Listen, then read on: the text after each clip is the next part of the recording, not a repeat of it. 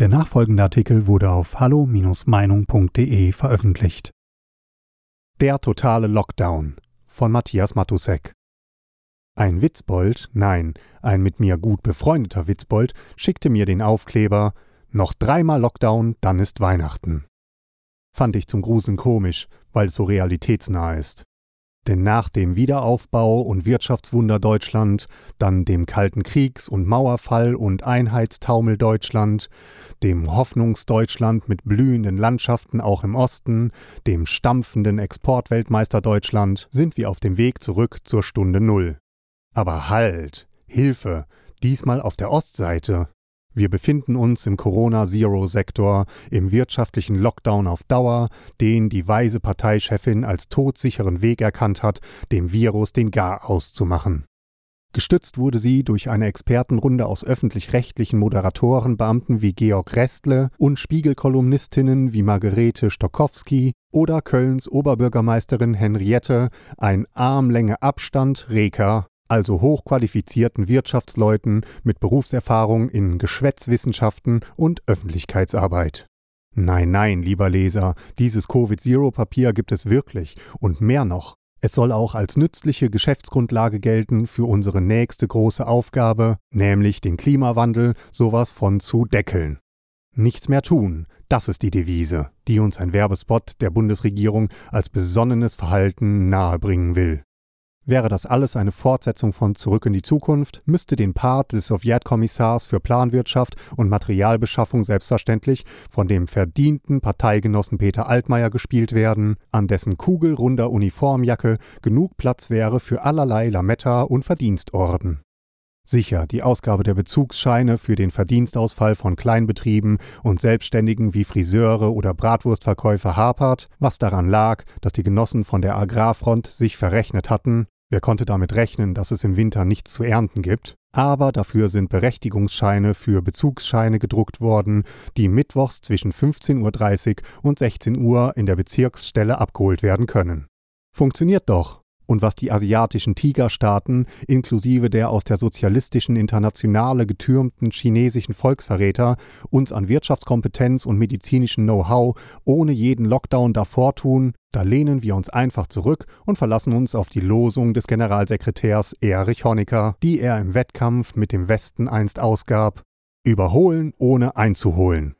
Ja, tatsächlich scheint unsere Regierungschefin allmählich eingeholt zu werden von ihrer eigenen frühjugendlichen Prägung aus fünf Jahresplänen und Liedgut wie Die Partei, die Partei, die hat immer Recht.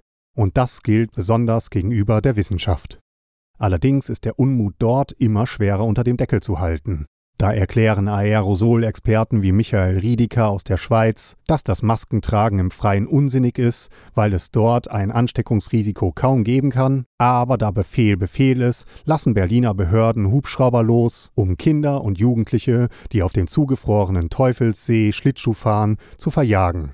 Ein völlig verdutzter Vater. Das war wie Apokalypse Now im Winter, da peitschen plötzlich Schneesäulen übers Eis. Längst sind auch die willkürlich gesetzten Inzidenzwerte, derzeit gilt die 35, als alleiniges Lockdown-Kriterium umstritten. Experten empfehlen Kriterien wie Klinikbettenbelegung und Mortalität mit in die Beschlussfassungen einzubeziehen. In Anbetracht der bisherigen Pannen in der Impfstoffbeschaffung, die Briten um Längen vor, dass sie nicht mehr mit der lästigen EU-Bürokratie zu tun haben, der Vernetzung der Ämter, Technologiestand, Faxgeräte der Selbsttestermöglichkeiten, Österreich weit vor uns, steht unsere deutsche Verordnungsregierung sehr breitbeinig da. Das alles geht einher mit soziopsychologischen Grundwasservergiftungen, wie wir sie aus dem DDR-Überwachungsstaat kennen. Jeder Kritiker ein potenzieller Regimefeind, ein Corona und was noch alles Leugner. In den öffentlich-rechtlichen Vorabendprogrammen werden Tipps ausgegeben, wie man den eigenen Hausarzt eventuell als Corona-Leichtfuß überführen könnte. Längst sind anonyme Anrufe bei der Polizei mit Beschwerden über Geselligkeiten in der Wohnung gegenüber mit mehr als fünf Personen Routine. Die Denunziationslust blüht wieder mächtig in deutschen Landen.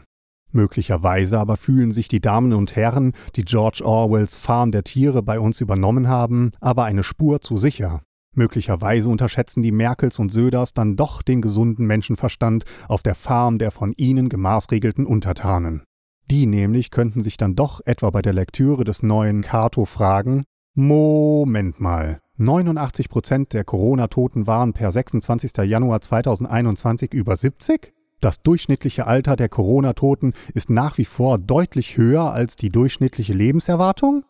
Und wegen dieses leichten Ausschlags am höchsten Ende der Alltagspyramide soll eine ganze Gesellschaft, sollen Betriebe, Unternehmer, Kinder, Lehrer zu eingesperrten staatlichen Almosenempfängern werden?